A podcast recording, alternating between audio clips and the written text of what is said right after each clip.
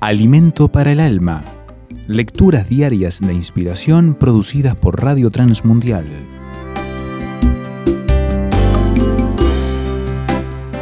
Dios no falla. Desde aquel día cuando por fe pusimos nuestras vidas en las manos de Dios, cuando nacimos de nuevo en Cristo, nuestros tiempos y todas, absolutamente todas nuestras circunstancias están bajo su control.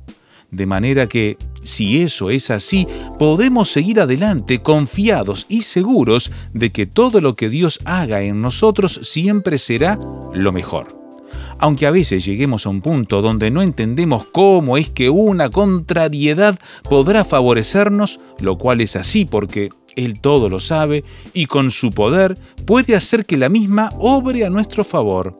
Entonces, veamos cómo es que una supuesta contrariedad obra para nuestro bien. Primero, cuando Dios no nos dé algo que le pidamos, no creamos que es porque no nos lo quiere dar. No, no, sino porque Él sabe que eso no nos conviene o porque tiene algo mejor para nosotros.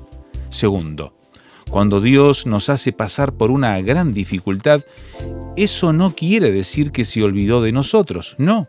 Con seguridad significa que a través de ella está enseñándonos y probando nuestra fe.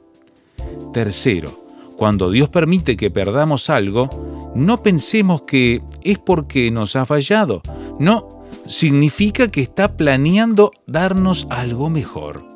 Y en cuarto lugar, cuando Dios no solventa algo, no pasa como nosotros deseamos que lo haga, no reneguemos por eso. No, no, recordemos que Él siempre hace todo bien, aunque a veces no entendamos lo que hace. Dios no falla nunca.